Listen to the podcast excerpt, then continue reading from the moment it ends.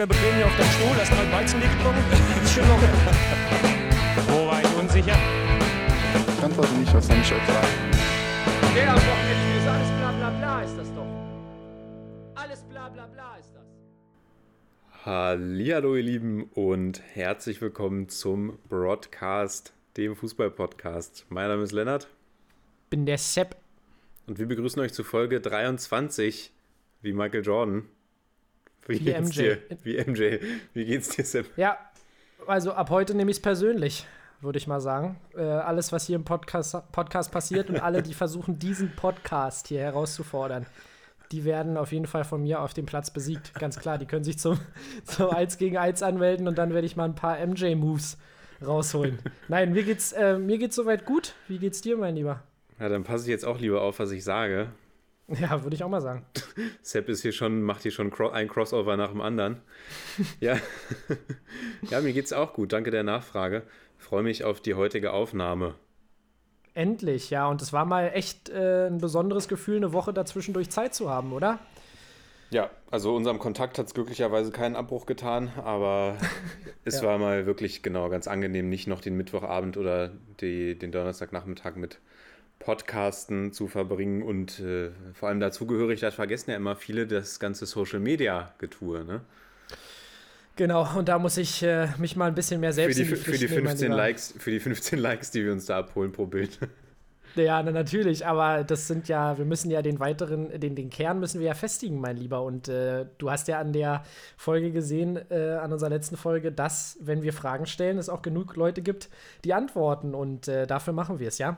Das stimmt. Und- Und, da bleiben wir auch dran, um euch äh, natürlich weiter im Boot zu behalten, das ist klar. Ja, na, und, und es klang mir jetzt auch ein bisschen zu negativ. Man muss sagen, es macht äh, uns ja einen Heidenspaß hier aufzuzeichnen, aber wir hatten ja schon mal darüber gesprochen, dass in den letzten Wochen natürlich Fußball schon extrem äh, krass im, den Rhythmus angezogen hat und jetzt mit den Champions League-Spielen, die wieder vor der Tür stehen, äh, geht's wieder los. Ja, es war jetzt auch, ich weiß nicht, wie es bei dir ging, es war jetzt auch bei mir keine direkte Unlust auf Fußball, sondern dass ich gedacht habe, Bundesliga wäre schön, wenn es jetzt mal wieder ein bisschen Pause wäre. Ich habe natürlich fleißig Coppa Italia geguckt und auch, ähm, ich glaube, Liverpool gegen die Spurs war ja am Donnerstagabend dann noch. Das habe ich natürlich alles fleißig verfolgt. Aber ich war, mal ganz froh, dass es eben keine Bundesliga gab und ich glaube, es hat auch den Mannschaften ganz gut getan. Ja, glaube ich auch. Und äh, ja, mir fehlt einfach wirklich so ein bisschen dieser Support von außen von den Fans. Also ich finde, langsam macht es sich wirklich ein bisschen bemerkbar, dass man so ein bisschen das Gefühl hat, alles ist so ein bisschen leblos. Man hat sich zwar dran gewöhnt, aber es wäre echt mal geil, wenn wir bald mal wieder Fans im Stadion sehen könnten. Aber ich glaube, da müssen wir noch eine Weile drauf warten. Oder ja. jetzt Club-WM gucken, da dürfen nämlich Zuschauer hin, ne? Ja, zum Glück ist ja richtig. Was ich ja sehr interessant fand, war in Australien. ich weiß nicht, ob ist du ja es richtig. Ja, ist ja, ist ja vollkommen richtig und äh, nein, natürlich nicht. Äh, aber was ich sehr interessant fand in äh, Australien beispielsweise, ich weiß nicht, ob du es gesehen hast beim Tennis, da sind die Infektionszahlen so gering, dass da äh, Stadion voll ist. Das ist jetzt eine Frage, die du hoffentlich nicht ernst meinst. Ich als ehemalige fast Junioren-Weltnummer 1, natürlich äh, habe ich das mitbekommen. Im, Im Tennis. Die, die haben dich auch angerufen und gefragt, ob du als Ehrengast rüberkommen willst, wa? Genau. Habe ich mir schon gedacht. Aber ich habe gesagt, ich muss Ja. mit dir aufnehmen. Leider Gottes, ich habe hier zu viel zu tun mit meinem Pott. äh, ja, genau, aber ich würde sagen, wir starten rein, mein Lieber. Wir starten sportlich rein in den Freitagabend. Komm, schieß mal los, Sepp. Ja, und zwar mit einem äh, Spiel, das äh, ja ganz angenehm zu gucken war: Stuttgart gegen Mainz. Und äh, ich muss sagen, sehr geile Trikots vorneweg, muss ich sagen. Also, die haben den Erinnerungsspieltag, den ich ja an sehr, als sehr gute Idee empfinde, hat Stuttgart sehr gut genutzt. Und äh, ja, für alle modebewussten Zuhörer und Zuhörerinnen gerne nochmal äh, reingucken. Geiles Trikot, wir hatten es ja auch in unserer Story geteilt. Und ja, die Stuttgarter haben das gemacht, was sie am liebsten tun. Und zwar mit schnellen Gegenstößen den äh, Gegner besiegt. Und ich muss sagen, die Mainzer haben mir phasenweise gar nicht so schlecht gefallen, sind sehr aggro gestartet, kann man sagen. Chor kann relativ schnell vom Platz gehen, wenn man, wenn man da ein bisschen genauer hinschaut. Ähm, ja, aber am Ende hat es nicht gereicht. 2 zu 0 Sieg für die Stuttgarter durch Karl Leitschitsch und Waman Gituka. Und ja, ich habe es gerade angesprochen. Diese extrem schnellen Vorstöße, die machen es jedem Gegner schwer. Und die Mainzer mussten äh, in manchen Phasen des Spiels das Spiel machen und das kam den Stuttgartern dann, dann sehr entgegen. Ja, du hast es gesagt, äh, sehr, sehr aggro, sehr giftig, sehr körperlich präsent haben die Mainzer gespielt. Ja, man muss schon fast sagen, konnten diesen Flow oder konnten das Erfolgserlebnis jetzt nicht noch weiter für sich nutzen gegen Leipzig aus der letzten Woche. Und unterliegen verdient, muss man auch sagen. Die Stuttgart waren über Ja. die 90 Minuten komplett das bessere Team. Wie gesagt, Mainz hat gut gekämpft, aber ja, hatten, finde ich, wenig Chancen. Es gab den Ja. einen Unisivo-Kopfball, der an die Latte ging. Aber sonst war da wirklich relativ wenig los. Obwohl man vielleicht hätte sagen müssen, die Stuttgarter holen ihren ersten Heimsieg. Jetzt erst in der Rückrunde. Also es wäre, es wäre Ja, von der Statistik her wäre durchaus was gegangen, aber spielerisch ging da wirklich wenig für die Mainzer. Aber wer weiß, vielleicht ändert sich das ja jetzt, denn sie haben, sie haben auch einen Neuzugang geholt. Oder willst du noch was, willst du noch was anderes sagen? Oh, ja, zu dem kommen wir auch noch gleich. Das ist ja ein absoluter Hochkaräter. Aber äh, ich wollte nur sagen, ich, es war natürlich so, dass die Mainzer jetzt kein überragendes Spiel gemacht haben. Ich muss bloß sagen, was mir gefallen hat, sie haben immer wieder versucht, irgendwie über außen das Spiel aufzuziehen. Aber wie du schon sagst, sie haben es dann im letzten Drittel einfach überhaupt nicht geschafft, sich äh, Chancen herauszuspielen.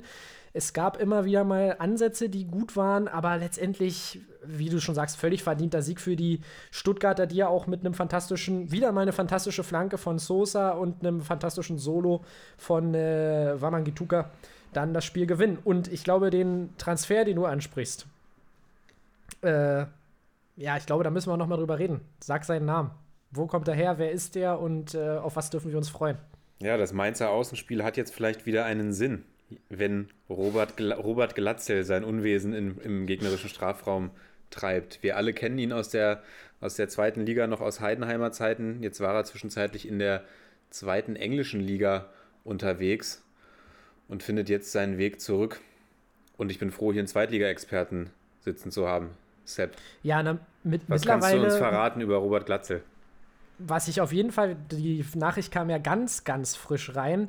Was ich auf jeden Fall über ihn verraten kann, ist, dass er mit seiner Größe und seinem trotzdem guten Tempo auf jeden Fall das Mainzer Spiel, glaube ich, mehr beleben kann, als man es sich jetzt denkt. Er ist so ein kleiner Tower und ich habe ihn relativ häufig äh, gegen die Unioner spielen sehen. Er war ja zwei Jahre bei den Heidenheimern, äh, auch in, und ihr wisst, Heidenheim, stabile Zweitligamannschaft. Und da hat er mir immer sehr gut gefallen vorne in der Sturmspitze. Und ich habe des Öfteren gedacht, dass er auch was für die Unioner sein könnte.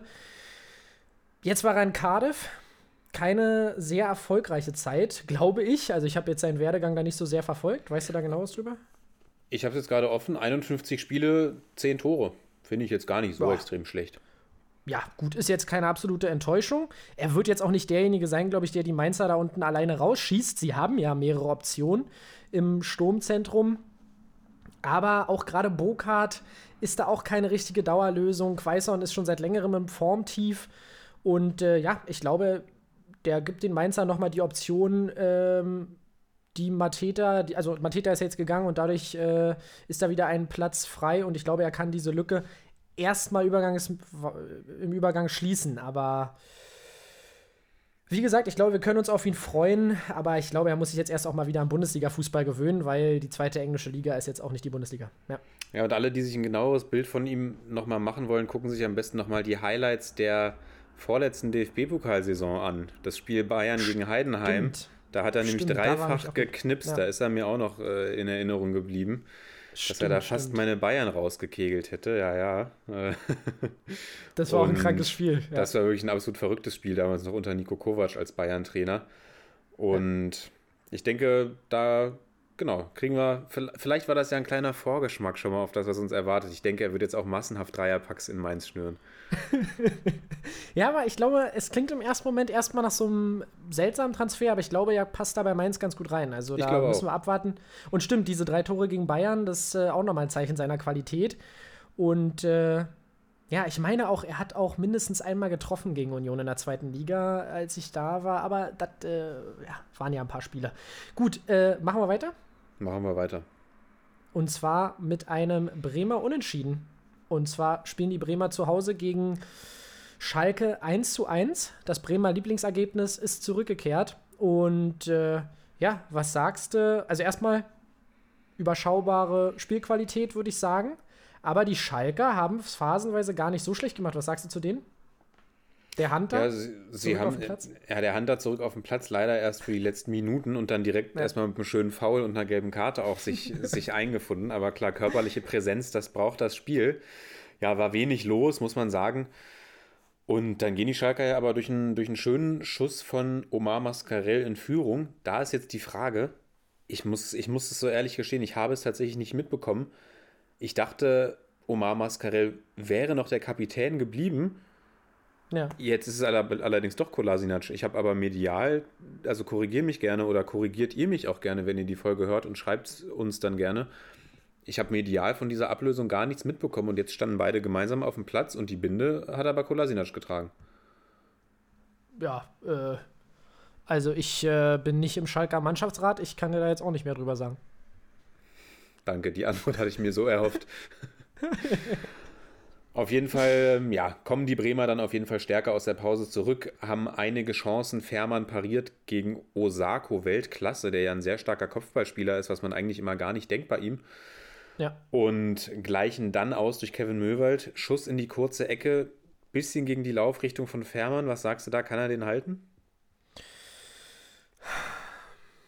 Ja, also ich, ich sag mal, es war schon, war, schon, war schon ein sattes Ding. Ja, würde ich ihm jetzt nicht unbedingt die Schuld in die Schuhe schieben. Was sagst du? Nee, die Schuld würde ich ihm auch nicht in die Schuhe schieben. Aber den kann er auf jeden Fall halten. Wie gesagt, Ralf Fährmann ist der Letzte, bei dem wir jetzt die Schuld irgendwie suchen, gerade weil er Ja. die letzten Spiele immer gut pariert hat für die Schalker. Da fand ich ihn allerdings tatsächlich nicht ganz glücklich. Da hört man, dass, dass da der Oli Kahn, äh, der, der Titan, spricht aus dem Lennart. ähm, ja, aber es reiht sich auch so ein bisschen ein in ein Spiel, was mich jetzt mal wieder nicht äh, aus dem Sattel gerissen hat. Diese Fra äh, aus dem Sattel gerissen hat. Diese Phrase habe ich hier schon des Öfteren bemüht. Ich glaube, ja, am Ende gibt es da noch die strittige, ähm, oder sagen wir mal, was heißt strittig? Gab es eine äh, bittere Aktion für die Bremer, die ja fast noch den Siegtreffer gemacht hätten? Ja, am Ende genau, du sagst, es gibt fast noch den Knockout für die Schalker. Und das waren wirklich so Szenen, ich habe es dann, es ist ja relativ schnell dann auch aufgelöst worden, aber das habe ich gesehen und da habe ich gedacht, okay, das war es jetzt endgültig. Also da, da ist bei mir dann auch so, also ich denke trotzdem natürlich weiterhin, dass äh, Schalke sehr, sich sehr schwer tun wird, in der, in der Liga zu bleiben, aber ich glaube, wer das Tor, hätte das Tor gezählt, ich glaube, das wäre wirklich der endgültige Sargnagel nochmal gewesen, wenn sie sich dann wieder in der letzten Aktion so ein Ding fangen. Gebre Selassie stand dann klar am Abseits, aber ich glaube, Ja. für einen kurzen Moment sind da wirklich alle Lichter ausgegangen. Ja, da gebe ich dir vollkommen recht. Und das ist sowieso so eine Sache, die ich sehr interessant finde. Nach diesem Sieg, den die Schalker dann ja eingetütet hatten äh, und damit und mit dem sie dann noch den Negativrekord ähm, noch abgewehrt haben, hatte man so ein bisschen irgendwie ein sehr positives Bild von den Schalkern. Aber wenn man jetzt, ich glaube, da können wir nachher dann, wenn wir den Spieltag durch haben, nochmal vielleicht kurz drüber sprechen, über die Situation im Keller. Das ist alles andere als rosig. Und es sieht sehr, sehr düster aus äh, für die Schalker. Und nicht nur für die Schalker, sondern auch für die Mainzer. Aber da kommen wir später dann äh, noch zu, würde ich sagen, nach dem Spieltag. Ja, jetzt habe ich so ein bisschen vergessen, was ich sagen wollte. Aber Lass uns bei den Bremern noch über einen Mann sprechen, der nicht mehr da ist. Tai Chong. Ja. Ist jetzt in Brügge, habe ich äh, auch mitbekommen und hat mich natürlich im Herzen getroffen. Ihr alle kennt die Liebe für Tahit. Ähm, ja, was soll ich sagen? Es, es, ich bin ein bisschen traurig, weil ich mir schon ein bisschen erwartet hätte, dass er vielleicht ein bisschen besser ankommt in Bremen, gerade auch mit seiner individuellen Qualität. Aber wenn wir auch so ein bisschen schauen, diese Dreierkette, die bei Bremen ja etabliert ist, da ist es natürlich auch schwer für so einen Spieler, der ja eigentlich auch eher über die Außen kommt, so wie ich ihn kenne, war es dann schwer für ihn dort Fuß zu fassen und er hat aber auch die Chancen, die er ja bekommen hat, hat er auch einfach nicht genutzt. Von daher finde ich es vollkommen verständlich, dass man da die Laie beendet hat und ich hoffe, dass er in Brügge seine Qualität besser, besser ausspielen kann. Und einer, der noch auf Schalke ist, aber es vermutlich nicht mehr lange sein wird. Wir nehmen jetzt gerade hier Montagabend auf. Es ist noch nichts finalisiert. Oder zumindest noch nichts äh, durchgedrungen. Zu uns ist Osan Kabak, der in Richtung Liverpool reisen wird, höchstwahrscheinlich. Und im Gegenzug kommt von der Insel aus London möglicherweise Skodran Mustafi. Ja, also da muss ich mir ehrlich sagen, weiß ich noch gar nicht, was ich davon halten soll. A, dass eben Osan Kabak Also er hat Talent, ohne Frage, aber er hat bisher immer gegen den Abstieg gespielt in der Bundesliga. Ob jetzt der Schritt äh, kommt nach, nach England und er dann da in der ja wirklich geschwächten Liverpool-Defensive gleich Fuß fasst, da bin ich mal ganz, ganz gespannt. Aber es gibt ja ab und zu so Spieler, die in einem anderen Umfeld, da haben wir auch letztens schon drüber gesprochen, wie sich vielleicht einige Spieler in einem besseren Umfeld machen würden, auch von vermeintlich schlechteren Teams.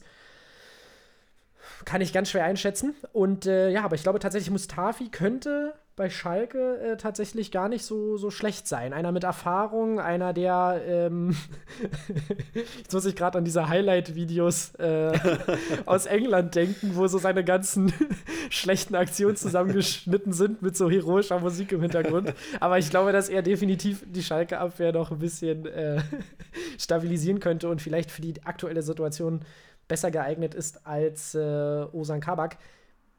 Allerdings ganz spannend, wenn die dann absteigen sollten, die Schalker. Ich glaube, dann ist Skodra noch ganz schnell wieder in Genua in Italien. Ich glaube, dann, dann hat er keinen Bock mehr auf den ganzen Zirkus. Dann geht er zurück nach Italien. Bei Kabak glaube ich tatsächlich, dass er sich, dass es für ihn eine Riesenchance ist jetzt in Liverpool. Also wir gehen jetzt einfach mal davon aus, dass dieser Wechsel vollzogen wird. Und ich glaube, dass er da auch eine gute Rolle spielen kann. Also ich bin von seinem Talent wirklich überzeugt. Er hat es ja auch schon in vielen Ansätzen gezeigt und der hat mir eigentlich auch immer ganz gut gefallen bei den Schalkern. Also würde jetzt auch nicht sagen, dass er jetzt dieser defensive Schwachpunkt beispielsweise war. Er gehört natürlich zu einer schwachen Defensive. Da würde ich jetzt Ja, auch niemanden raus, Kollektiv. Ja, ja. rausnehmen wollen, aber ich fand ihn aber eigentlich immer ganz stark und die Ansätze auf jeden Fall zu erkennen. Und ich glaube, mit einem anderen Umfeld und auch mit einem Trainer wie Jürgen Klopp beispielsweise ist das, glaube ich, jetzt echt eine gute Möglichkeit. Und für Liverpool ein sehr guter Deal, mit dem sie eigentlich nichts, nichts verlieren können. Wenn das Ja. stimmt, dass sie dann auch noch eine Kaufoption haben, wunderbar. Und ja, Mustafi, ein Weltmeister, der da, der, der da nach Gelsenkirchen kommt, möglicherweise. Und auch für ihn. Ich meine, wir haben ja schon mal drüber gesprochen. Ich weiß jetzt gar nicht, ob es on- oder off-air war, was einen jetzt momentan dazu verleitet, nach Schalke zu wechseln. Ja. Auf der anderen. Seite für Mustafi, glaube ich, ist es auch die Chance. Der ist bei Arsenal durchgefallen, hat da keine Perspektive mehr gehabt, keine Rolle mehr gespielt. Und ich glaube, dass es ihn zu, ich glaube auf keinen Fall, dass er, egal wie es ausgeht, bei Schalke bleiben wird. Und glaube, dass er das jetzt einfach versuchen wird zu nutzen, um sich ins Schaufenster zu spielen. Und dann halte Ja. ich das gar nicht mal so unwahrscheinlich. Und wer weiß, vielleicht verstärkt er ja im nächsten Jahr dann die Viola-Defensive. Ach du Schande. Ja, würde, würde mir gefallen. Also ich sag mal, da, da ist äh, jeder, jeder Spieler mit viel Erfahrung immer gern gesehen bei unserer geliebten Viola. Ja, aber genau, das ist immer so ein bisschen, sowieso Osan Kabak hat ja so einen riesen Marktwert auch nach wie vor, also einen riesen Marktwert, äh, vergleichsweise sind das ja heute Peanuts, kann man fast schon sagen, wenn man sieht, was andere Mannschaften zahlen. Ich glaube, 20 Millionen sind da irgendwie im Raum, erinnere ich mich da richtig? Ja, so um die 20 Millionen. Ähm, ja, ich will nicht, also ich will nicht sagen, dass er, dass er überbewertet ist, aber ich muss tatsächlich sagen, ich, ich bin dann da doch immer so ein bisschen überrascht, woher dieser Marktwert kommt. Aber er ist natürlich auch immer noch erst 20, wird 21 und äh, da, damit kann er natürlich immer noch zum Juwel werden. Also es bleibt, bleibt spannend. Aber bei den Schalkern sollte jetzt noch ein Außenspieler kommen, hatte man gehört. Und ich glaube, der wäre auch noch mal bitter nötig gewesen. Aber da habe ich jetzt noch keine neue Meldung, oder? ich auch nicht, nee. Da gab es Und dann haben wir zwar, ja, haben wir zwar eine starke Defensive, aber sonst? Ja, wir haben, ja, wir haben eine, weiß gar nicht, ob ich die Defensive als stark bezeichnen würde. Grundsätzlich würde ich die ganze Mannschaft eigentlich nicht als schwach bezeichnen, aber wir haben natürlich eine mental absolut schwache Mannschaft. Und dann ist die Frage, inwieweit es hilft, wenn Leute wie Kolasinac, Mustafi, Hünteler da sind, die eben nicht so vorbelastet sind von dieser Situation Ja. und möglicherweise eine defensive Stabilität bringen können. William ist ja auch noch da, nicht zu vergessen, den du ja quasi zum Überspieler gemacht hast die letzte Woche. Und Ja. aber Einfach nach vorne stellen, eben, den William. Es hapert ja e- eben auch an der, an der Offensive und ich glaube, Schalke würde gut daran tun, jetzt noch jemanden für die Flügel zu holen. Ich bin gespannt, ob jetzt noch was passiert. Wir werden sicherlich nächste Woche auch noch mal final auch darauf, darauf eingehen, was jetzt hier die letzten Stunden so passiert. Ja. Und ja, ich glaube, ich glaube gar Drei nicht mal, Stunden. dass ich glaube, wie gesagt, gar nicht mal, dass es an der an der Qualität der Spieler liegt, sondern einfach daran, wie sich, was sich da die letzten Jahre auch einfach, was da schiefgelaufen ist, was sich entwickelt hat. Okay, machen wir einen Haken dran. Ich glaube, da werden wir noch häufig drüber sprechen, oder? Absolut. Und äh, ja, für Bremen völlig okay der Punkt. Man muss trotzdem weiterhin ein bisschen nach hinten schauen. Man ist äh, natürlich alles andere als komplett raus aus der Abstiegsthematik. Aber ein Punkt, mit dem man leben kann, aber ja, definitiv zwei Punkte zu wenig für die Schalker in der aktuellen Situation. Ja, Bremen ist so ein kleiner Punktehamster, ne? Ja, die nehmen die Dinge halt ab und zu mal mit. Genau, für die, für die kalten Tage, die da vielleicht noch kommen. Und dann ist so ein, Genau. Punkt, Schal- so ein Punkt Gold wert. Diese ganzen Ja, na, und vor 1-1 allem- diese ganzen 1-1 zahlen sich aus am Ende. Ja, reicht völlig aus in der Bundesliga und äh, das mit der Mannschaft, finde ich, hat schon auf jeden Fall Respekt verdient. So, kommen wir zu den Super Bayern, zum äh, deutschen Meister 2021. Ähm, Ihr habt es zuerst hier gehört. genau, ihr habt zuerst hier gehört, äh, definitiv. Äh, ja, 4 zu 1 gegen Hoffenheim und die Bayern sind einfach, ja, sie sind einfach stark. Sie sind einfach da, oder beziehungsweise die Konkurrenz stolpert natürlich auch. Aber man hat das Gefühl, sie grooven sich langsam wieder ein bisschen ein. Und das gegen eine Hoffenheimer Mannschaft, die mir gar nicht so super schlecht gefallen hat, oder? Die haben mir wirklich gar nicht super schlecht gefallen. Bei den Bayern muss man noch sagen, Goretzka und Martinez durch Ja. Covid-19 rausgefallen. Gute Besserung an der Stelle natürlich. Und mal wieder Benjamin Pavard auf rechts, eine Personalie, die ich gerne mit dir danach nochmal besprechen würde nach dem Spiel. Die Hoffenheimer haben mir nicht schlecht gefallen. Nee, hatten auch eine Großchance durch Bibu aufs 1 zu 0. Neuer pariert mal wieder fabelhaft. Und dann trifft Müller die Latte und dann hat Bebu nochmal die Chance, relativ Ja. frei per Kopf durch nach einer Kramar Kra- Kramaric-Flanke, der auch wieder sehr aktiv war, Kramaric, der glaube ich jetzt langsam seine, seine Covid-Infektion auch überwunden hatte. Man hat es ihm die ersten Spiele, finde ich, schon noch sehr angemerkt, dass er dann nicht auf, auf vollstem Level performt hat. Er kommt immer besser rein, wie ich finde, und ist einfach ein absoluter Weltklasse-Mann bei den Hoffenheimern, muss ich immer wieder sagen. Okay, nicht Weltklasse, aber ihr wisst, was ich meine. Ein absoluter Internationale Klasse. Internationale Klasse. um es mal mit dem Kicker zu sagen. ja. Und dann passiert es aber so oft, wie es passiert. Kimmich assistiert, in diesem Falle Jerome Boateng, der kopft zum 1 zu 0 ein. Und äh, dann fällt relativ fix danach auch das 2 zu 0. Die Qualitäten, die Lewandowski da einfach mitbringt, er dribbelt in den Strafraum, zieht dann, ich weiß gar nicht, drei, vier Hoffenheimer auf sich. Das ist eben das, äh, das Privileg, was du dann vielleicht hast als Weltfußballer oder das Privileg als Ja. Bayern München, den Weltfußballer im Ja. Team zu haben. Dadurch äh, öffnen sich Räume für andere. In diesem Falle war es Thomas Müller im Rückraum, der vor den Augen von Yogi Löw ja auch interessant. Müller und Boateng treffen beide vor Yogi Löws Augen und machen dann kurz vor der Pause das 2 zu 0, das die Hoffenheimer ja aber nochmal kontern. Ja. Vor der Pause kommt, kommt, trifft Kramaric und dann würde ich für die zweite Halbzeit mal an dich übergeben, Sepp. Ja, und ich glaube, in der zweiten Halbzeit haben wir dann gesehen, ähm, ja, wie gesagt, die Hoffenheimer, wie du schon, wie du es auch schon gesagt hattest, waren alles andere als chancenlos, hatten ihre Chancen, aber dann besonders auch in der ersten Halbzeit durch die beiden Bebu-Aktionen, wo er auch also mindestens einen von machen muss. Ja, und dann, dann sehen wir in der zweiten Halbzeit noch die Tore von Lewandowski und Gnabry, wo man dann relativ zeitig hintereinander, wo man dann schon gemerkt hat, dass äh, dann den Hoffenheimern endgültig der Zahn gezogen war. Lewandowski fällte auch so ein bisschen der Ball vor die Füße bei seinem Tor.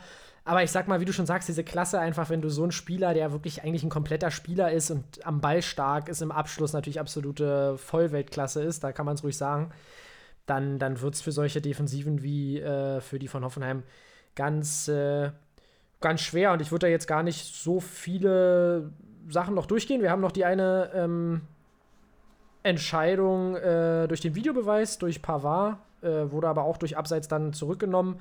Und was wolltest du denn zu dem Guten sagen? Zu Benjamin? Ja, ich frage mich tatsächlich, warum Pavard immer wieder auf rechts aufläuft. Ja, er kann ja auch in Verteidigung spielen und hat er ja auch eine Zeit lang äh, erfolgreich bei Stuttgart gemacht.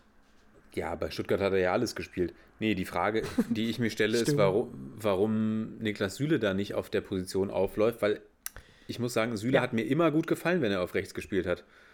Und Pavard war mir diese Saison an vielen Stellen einfach immer viel zu fahrig und viel zu, also klar, in, in Hochzeiten ist ein Pavard auch offensiv ein Faktor, aber das ist ja eigentlich nicht das, was sein Spiel großartig kennzeichnet, dass er da der, der Kimmich 2.0 auf rechts ist.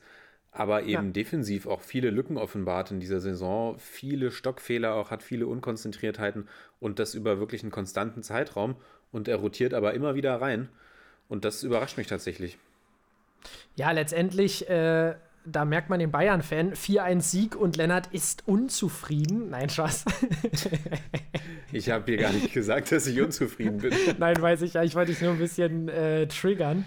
Nein, Ja, Spaß, geklappt, ich verstehe ja vollkommen, ich verstehe ja vollkommen, was du meinst. Äh, denn wirklich, Süle hat, hat zwei Spiele, drei Spiele, ich weiß es gar nicht, auf jeden Fall an zwei Spiele, die ich mich erinnern kann. Gut, das eine war jetzt äh, beim letzten Mal gegen Schalke, wo er gut gespielt hat auf Außen. Aber da hat er mir tatsächlich auch sehr gut gefallen. Und ja, da, da sehe ich, ich glaube natürlich, einerseits ist es einfach Kader zufrieden halten, Belastung steuern, dass da ein paar Wahl immer wieder reinsorti- äh, reinrotiert. Aber andererseits verstehe ich auf jeden Fall voll deine, deine Argumentation, dass Pavard auf Außen diese Saison noch nicht komplett überzeugt hat. Aber ja, die Frage ist, also würdest du wirklich als erster Elf aktuell mit Süle als festen Rechtsverteidiger reingehen? Das kommt ja auch drauf an, gegen welche Gegner du spielst, weil sonst mit Ja, Süle das dauerhaft natürlich. auf rechts. Ich glaube auch nicht, dass Süle auf rechts dauerhaft die Lösung ist, aber Pavard hat mir diese Saison wirklich viel zu viele Schwächen da offenbart, die Süle noch nicht gezeigt hat, die er in der Innenverteidigung durchaus auch gezeigt hat. Ja. Aber auf rechts hat er mir bis jetzt sehr gut gefallen und muss sagen, also über die Offensive brauchen wir ja gar nicht zu sprechen. Die ist einfach komplett äh, außer Kontrolle bei den Bayern. Wenn man was äh, bemängeln kann, dann ist es eben diese Defensive. Und da bin ich tatsächlich, also über die komplette Saison schon so ein bisschen verwundert über die Aufstellung von Hansi Flick. Er hält ja auch, wie gesagt, also er hält ja auch, ja, man will schon fast sagen, stur an David Alaba fest, der jetzt die letzten beiden Spiele wieder, finde ich, besser performt hat. Aber Ja. der auch eine Zeit lang echt kein großes, keine große Sicherheit ausgestrahlt hat für mich, finde ich. Und dann findet sich häufig auch Lukas Hernandez auf der Bank wieder, der, finde ich, auch nicht schlecht spielt, wenn er spielt. Also, Die haben viele Optionen, wirklich, muss man mal Sie sagen. haben viele Optionen und manchmal kann ich die äh, Entscheidung da einfach nicht ganz nachvollziehen. Das wollte ich einfach mit dir nochmal hier. Ja. Nein, verstehe ich auch, verstehe ich auch. Dann zweite Personalie im Mittelfeld noch. Marc Rocker ist reingerutscht auf die zentrale Position. Wie hast du ihn gesehen? Ja, ich fand ihn jetzt nicht überragend, aber er hat auf jeden Fall Lust auf mehr gemacht. Ähm, aber die Frage ist auch immer, wie gut kann man neben einem Joshua Kimmich sein, äh, der ja wirklich die absolute Scha Schaltzentrale bei den Bayern ist. Ähm, ja, aber er hat auf jeden Fall, da wurde ja schon wieder darüber geredet, dass er vielleicht schon wieder vorm Absprung steht und bla bla bla, aber man muss ihm natürlich ein bisschen Zeit geben und äh, auch nach wie vor ja wirklich ähm, auch noch nicht der älteste Spieler. Ich glaube, er, er kann definitiv ähm, noch mehr zeigen, aber er hat mir in diesem Spiel schon gute Ansätze gezeigt. Sagen wir es mal so. Aber ich denke, wenn Leon aus seiner Corona-Infektion zurück ist und Corentin Tolisso nicht durch seine Tattoo-Aktion unter der Woche, äh, pass auf, bestochen hätte, äh, dann, dann glaube ich, wird es auch für Marc Rocca wieder schwer im Mittelfeld. Ja, er hat mir auch gut gefallen, aber man merkt natürlich, dass er immer noch nicht voll integriert ist in die Mannschaft und auch noch einige Defizite aufweist, auf jeden Fall. Ja, kurz noch zu Tolisso, das hatte ich dir ja schon, ich hatte dir ja schon vom Wochenende, Matthäus Kunja war ja da auch so eine Personalie, der sich unter der Woche hat tätowieren lassen und von den Hertanern abgestraft wurde. Corentin Tolisso war ja auch sogar noch so schlau und hat es in seiner Instagram-Story gepostet. Also wirklich, äh, ja, was in, was in dem einen oder anderen Fußballer manchmal so vorgeht, wirklich schade. Und es passt so ein bisschen zu der Beziehung Tolisso Bayern, bei dem man das Gefühl Ja. hat, er ist immer noch, auch noch nicht äh, jetzt nach all den Jahren, er ist ja jetzt, glaube ich, schon im vierten Jahr bei den Bayern, immer noch nicht ganz irgendwie angekommen und wird ja auch immer wieder über einen Abgang spekuliert. Und da tut es mir eigentlich leid, weil ich ihn total sympathisch finde, wenn ich ihn in einem Interview höre und ihn als Spieler eigentlich gerne mag und mir immer noch wünschen würde, dass er da eine größere Rolle spielt. Ja, Mr. Fortnite, Fortnite, wie Coco äh, Fortnite. Coco Fortnite. Ähm, ja, sympathischer Typ auf jeden Fall, aber man muss wirklich hinterfragen. Da merkt man halt manchmal, dass, dass da so ein bisschen die Einordnung äh, bei den Spielern fehlt, was ich dann immer sehr, sehr schade finde, äh, weil sie eigentlich haben sie ja nicht so viele Sorgen und da muss man dann noch als Spieler mal abwägen können, ist es jetzt gerade der richtige Zeitpunkt, um äh, sich ein Basketballspiel mit den Freunden anzugucken oder sich tätowieren zu lassen, äh, wie jetzt bei Kunja und äh, Tolisso. Das finde ich dann immer ein bisschen schade. Also ich, ich finde es vollkommen okay, dass sie coole Frisuren tragen wollen oder sich äh, komplett tätowieren lassen. Alles äh, total cool und in Ordnung, aber ob das jetzt in der aktuellen Phase sein muss, wage ich auch zu bezweifeln. Oder nee, muss man klar verurteilen, um ehrlich Ja, zu sein. zumal es ja, genau, zumal es ja ein klarer Verstoß gegen die geltenden Regularien ist. Also man, man kann es nur verurteilen. So, aber ich würde sagen, genug Bayern-Talk Ja. hier schon wieder, ne? Gehen wir Ja. rüber in den BVB-Talk. Ja, gehen wir rüber in den BVB-Talk. Noch kurzes Wort zu Hoffenheim. Weiter so machen. Ist ein bisschen schade. Die Mannschaft hat echt Potenzial. Ich glaube, ähm, wird leider so eine Mittelmaß-Saison für die Hoffenheimer, aber sie zeigen immer wieder, dass sie eigentlich mehr drauf haben. So, Und sie sind noch, sorry, jetzt muss ich auch noch einhaken, sie sind ja, auch noch in der Europa League drin. Da bin ich ja auch mal gespannt, wie es sich da entwickelt. Und ich finde, man merkt einfach jetzt auch die letzten Spiele, also A, eine Entwicklung und B, wieder eine deutlich größere Gelassenheit, weil eben Leute zurückkommen. Wenn du dir die Ja. Einwechslung anguckst, Vogt, Kader Jabek, Grilic, Belfodil, Dabur, konnte er jetzt alle von der Bank bringen, hat alle fünf Wechsel ausgeschöpft. Das ist doch mal was, ja, da kann man drauf aufbauen bei den Hoffenheimern und wieder ein bisschen entspannter in die nächsten Spiele gehen mit dem Wissen, dass man eben wieder eine etwas dichtere Personaldecke hat. definitiv. Und ähm, ja, kommen wir zu einer Mannschaft, die definitiv auch noch mehr drauf hat, als sie in den letzten Wochen gezeigt hat, aber jetzt wieder erfolgreich war, wie du schon sagtest, die Dortmunder Borussia mit einem 3 zu 1 gegen die Augsburger. Und jetzt bitte ich äh, doch mal dich nochmal das zusammenzufassen, mein Lieber. Muss ja nicht immer ich machen. Alles klar. Also 3 zu 1 schlagen die Dortmunder die Augsburger. Roman Bürki fehlt angeschlagen. Ist das ein Zeichen, frage ich mich da. Wir hatten ja in der Hinrunde schon mal eine ähnliche Situation, in, dem, in der Bürki dann ausgefallen war und dann Marvin Hitz, glaube ich, für drei, drei Spiele im Tor stand, obwohl Roman Bürki wieder fit war. Auch eine legendäre Aktion damals von Lucien Favre, einfach komplett das Torhüter-Thema aus dem Nichts aufzumachen. Jetzt wurde es ja, jetzt wurde es ja vorher schon ein bisschen aufgemacht und ich bin jetzt tatsächlich gespannt, ob Birki wieder zurückkehren wird oder ob das jetzt wieder die, ob das die Eintrittskarte möglicherweise für Marvin Hitz ist. Ich denke persönlich, Birki kehrt zurück. Aber schauen Punkt, wir mal. ich auch. Ich auch, Punkt, weiter. du auch, alles klar. ja, und dann ähm, geht das Spiel schlecht los für die Dortmunder. André Hahn trifft früh, eiskalt, kann man sagen. Also natürlich ja, sieht die Dortmunder Defensive viel Platz. Ja. da ganz schlecht aus, aber ich muss sagen, er, er nimmt das dann geschenkt, er nimmt das dann auch an, lässt sich viel Zeit und drischt den Ball dann gegen Hitz ins Netz. Die Dortmunder lassen sich davon aber nicht beirren, kriegen einen Elfmeter. Dortmund und Elfmeter, da war doch was. Haaland darf ran und verschießt auch, trifft die Latte. Aber kurze Zeit später sorgt Delaney dann nach Standardsituation für den Ausgleich. Und das ist der Führungsspieler, den wir uns immer gewünscht haben. Ganz genau, danke für diesen Zitat Einwurf. bei der Verpflichtung. Ja, und übers, übers ganze Spiel waren die Dortmunder einfach die viel, viel bessere Mannschaft. Also Augsburg hatte eigentlich zu, zu keiner Phase was dagegen zu setzen. Und in der zweiten Halbzeit geht dann der BVB durch Sancho in Führung, der super von Guerrero freigespielt wird, eigentlich nur noch einnetzen muss. Und dann forciert Haaland quasi noch das Eigentor, zieht auf der linken Seite davon, flankt in die Mitte und Udo Kai macht dann den Ball ins eigene, ins, verwertet den Ball ins eigene Netz. Die Dortmunder gewinnen, wie gesagt, 3 zu 1. Hochverdient. Endlich mal wieder ein Dreier für die Dortmunder. Aber man muss sagen, auch ein Dreier, der einfach sein muss gegen Augsburg. Ja, ja. Genau, das, ich, das passt so ein bisschen zu dem, was ich gerade sagen wollte. Ich finde, in diesem Spiel hat mal äh, Thomas Delaney wieder gezeigt, was er auch wirklich für ein wertvoller Spieler sein kann. Gegen Mannschaften wie Augsburg. Man muss tatsächlich sagen, äh, er ist wirklich ein Spieler mit einer tollen Qualität, aber so in diesem absoluten Top-Spielen ist natürlich dann noch Thomas Delaney noch nicht so oft jemand gewesen, wo man sagt, okay, absolut geiler Sechser, der äh, das Dortmunder Spiel ähm, verbessert. Aber in diesem Spiel hat er definitiv gezeigt, äh, wie wichtig er sein kann. Fantastisch die äh, Defensive und die Offensive verbunden.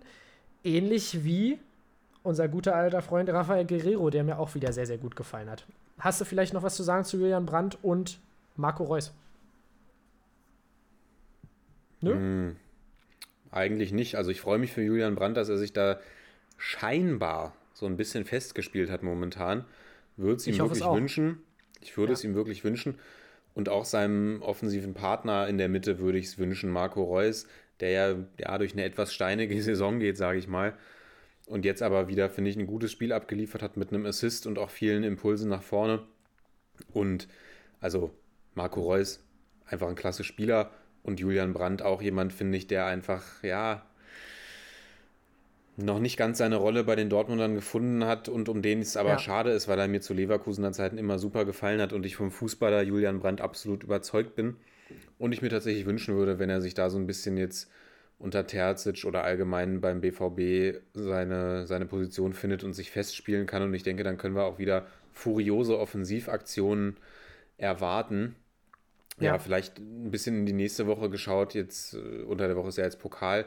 Dann geht es gegen die Freiburger. Also auch ein Gegner, den man schlagen kann, denke ich mal. Vielleicht können die Dortmunder ja so eine kleine, kleine, einen kleinen Run starten. Und wenn sie, glaube ich, auch ihr, ihr Selbstbewusstsein und das Vertrauen in ihre defensiven wie offensiven Fähigkeiten wiedergewinnen, dann ist da, ist da eine Menge möglich. Dann reden wir nicht wieder über die, die, die traurigen Dortmunder, sondern dann sind sie ganz schnell auch wieder in, in Champions League-Position. Aber man muss Genau. es auch sagen, das war jetzt, wie gesagt, ein Pflichtsieg, nur ein Anfang. Und das zeigt mir schon wieder auch, wie, wie, ja, wie traurig diese Entwicklung der Dortmunder in dieser Saison eigentlich war, dass jetzt alle über so einen 3-1-Sieg für Augsburg jubeln und sagen, hu, hu, hu, ist ja wunderbar. Das war früher etwas, was man von den Dortmundern eigentlich im Vorbeigehen erwartet hat. Ja. Ja, Ja, in der Tat. Und äh, wie du schon sagst, das nächste Programm ist auf jeden Fall äh, machbar für die Dortmunder. Was hier gerade bei mir frisch reingeflattert ist, dass Roman Bürki an der Schulter verletzt ist und zwei Wochen mindestens ausfällt. Also äh, damit haben wir dann die Frage auch beantwortet mit Hitz. Äh, erstmal wird Hitz im Kasten bleiben.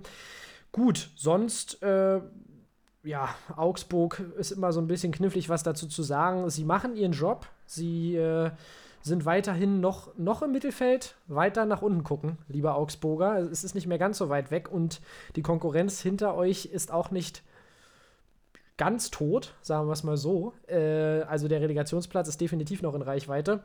Aber sonst, ja, man kann in Dortmund verlieren und die Augsburger werden, wie wir es schon so häufig gesagt haben, auch wieder Punkte demnächst mitnehmen. Ich würde mal sagen, wir gehen weiter, weil ich glaube, zum nächsten Spiel gibt es eine Menge zu sagen. Und zu den Vereinen. Auf jeden Fall. Und da überlasse ich dem Hauptstadtexperten das Wort. Aber- genau, wir haben ähm, ja das Debüt von Pal Dardai gesehen. Äh, im, an der Seitenlinie von Hertha, oder sagen wir es mal so, das Comeback von Pal Dardai. Und ähm, am Anfang sah es gut aus, auswärts in Frankfurt, durch Piatek, äh, der in der 66. die Hertha, die Hertha in Führung schießt. Aber dann ganz schnell der Gegenschlag der Frankfurter äh, durch Silva und äh, dann kurz vor Schluss die entscheidenden Treffer von Hitter, Egger und Silva. Was lässt sich festhalten zu der Hertha? Sie haben es gar nicht schlecht gemacht. Mal wieder, das haben wir schon so oft gesagt. Und sie zeigen, dass sie äh, definitiv äh, auch nach vorne hin Fußball spielen können. Dade hatte ja auch gesagt, er will auch in der Offensive sein Glück suchen. Und personell war ganz interessant, haben wir hinten Luca Netz auf links gesehen, Klünter auf rechts, Rückkehr von Tuna Riga und das Ganze noch garniert mit einem grandiosen Torwartwechsel. Also ich weiß nicht, in, man muss sagen, die Torwartrotation in der Bundesliga bekommt immer mehr so ein bisschen, äh, kommt immer ein bisschen mehr in Mode, oder? Schalke Ja, hat den Trend gesetzt. Dada hat auf jeden Fall eine Oldschool-Mannschaft auf den Platz geschickt, auch was, also Über Askasi Ähm, war auch back. Muss Askasi mal- war auch sagen. zurück. Das war ganz witzig. Ich hatte mir dann so gegen 14.30 Uhr die Aufstellung auf Instagram angeguckt und habe nur geguckt, ob Toruna Riga spielt und habe dann, ähm, hab dann das Bild weggeklickt, hatte mich gefreut, dass Toruna Riga spielt und bekomme dann irgendwie fünf Minuten später die Nachricht von einem Mitspieler aus unserer Kickbase-Liga, von der alten Dame, dessen Stammtorhüter ja Alexander Scholo ist, dass Scholo nicht spielt. Und dann habe ich gedacht, Mensch, oh, da habe ich, hab ich wohl sehr unaufmerksam die, die Aufstellung verfolgt und habe mir das dann nochmal angeguckt und gesehen, dass da eben auch Klünter und Jahrstein rumrennen.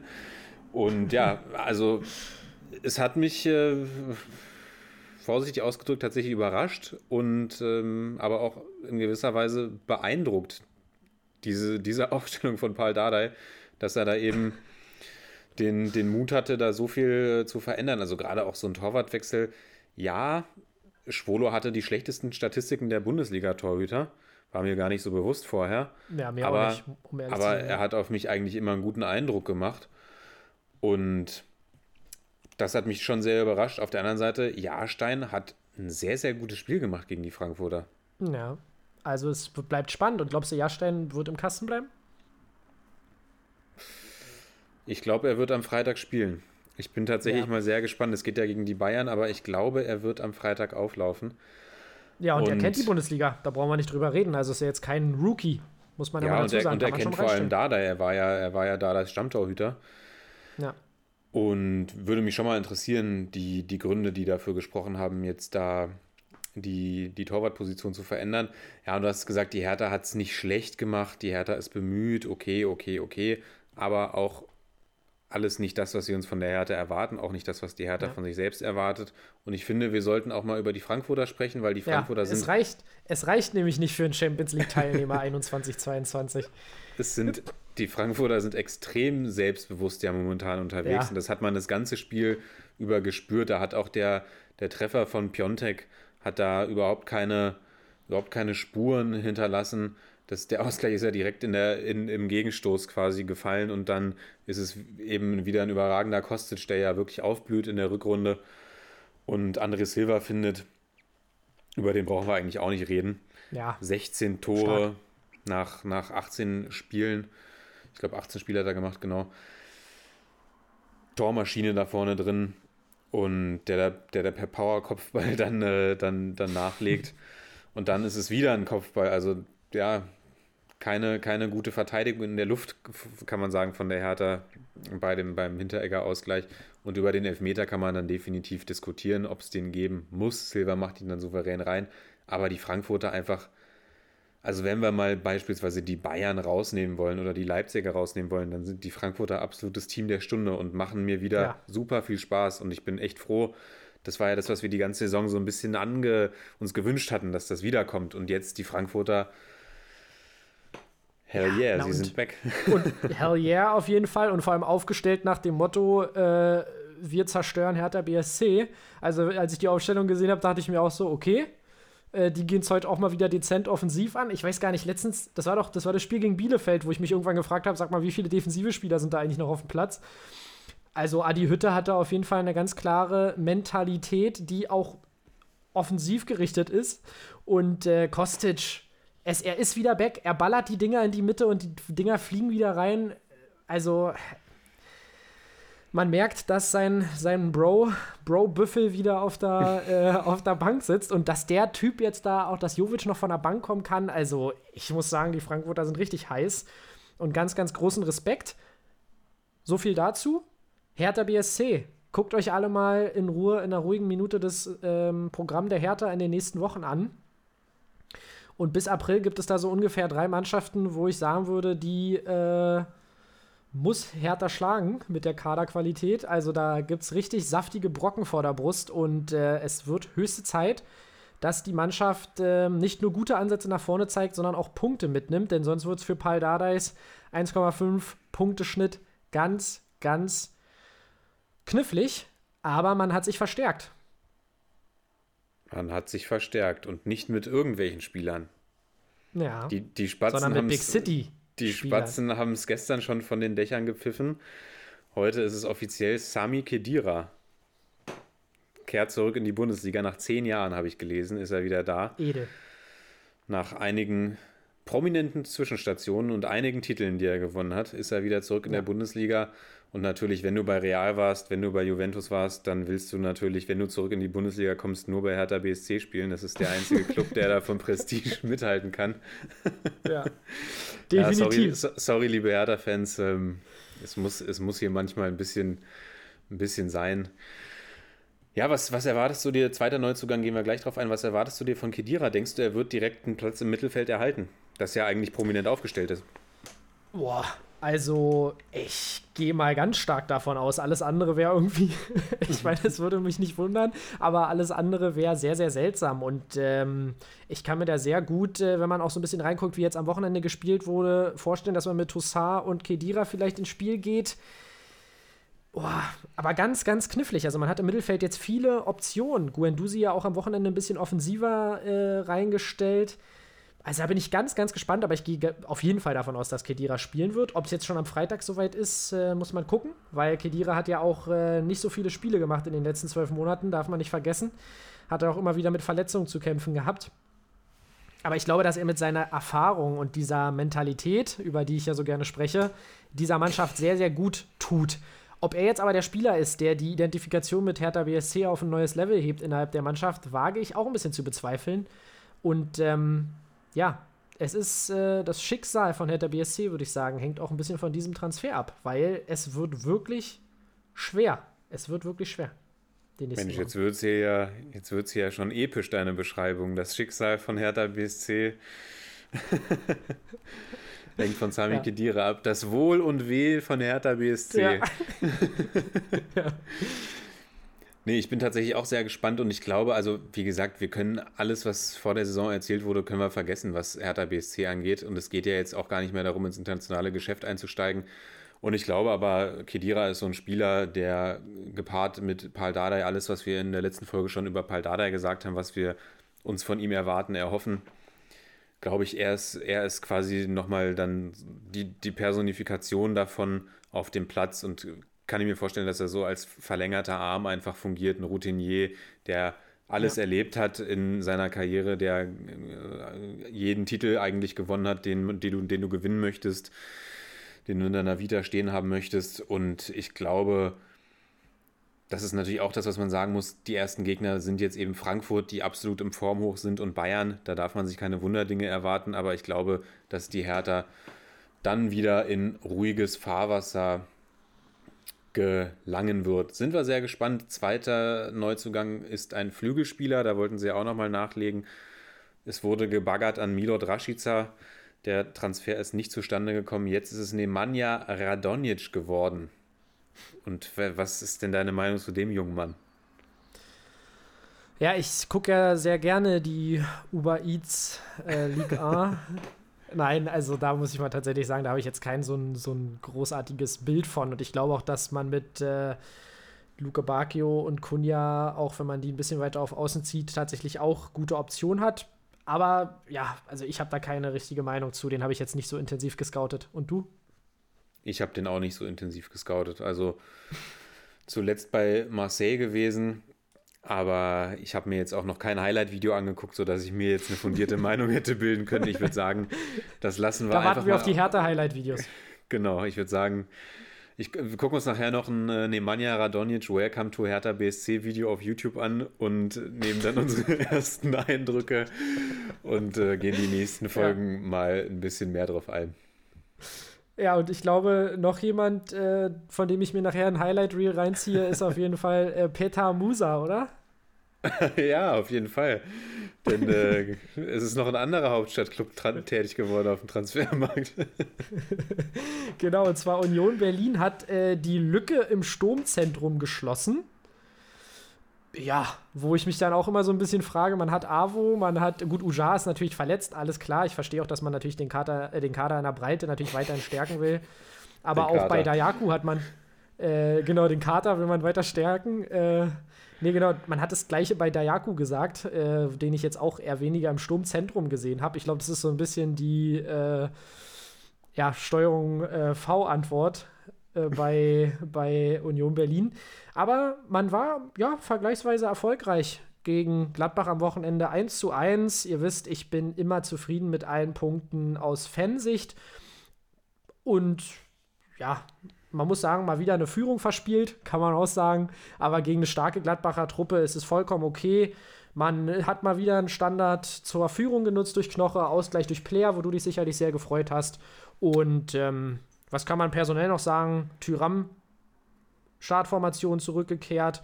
Lute muss angeschlagen ausgewechselt werden. Karius kommt rein. Also das Spiel hatte ein bisschen was, äh, ja, hat ein bisschen was geboten, oder? Vorhang auf für Loris Karius, sage ich dann nur. Der dann auch gleich mal in einer Situation noch, äh, noch zum Ball gehechtet ist. Der wäre tatsächlich sogar aufs Tor gekommen, den er dann zur Ecke noch lenkt. Bin gespannt. Und gleich wieder Ansprüche gestellt. Gleich wieder Ansprüche Und im gestellt. Interview danach, genau, direkt gesagt, das ist eigentlich nicht sein Anspruch hier in Hier auf der Bank zu sitzen ist nicht mein Anspruch. Aber gut, finde ich gut, wenn man sowas sagt. Muss man auch mal dazu sagen, was soll er sagen? Soll er sagen, Und- ich will auf der Bank sitzen? Oder? Und er hat ja auch gesagt, äh, ganz fair, irgendwie das Pendel ist zu Andi Lute ausge, ausgeschwungen.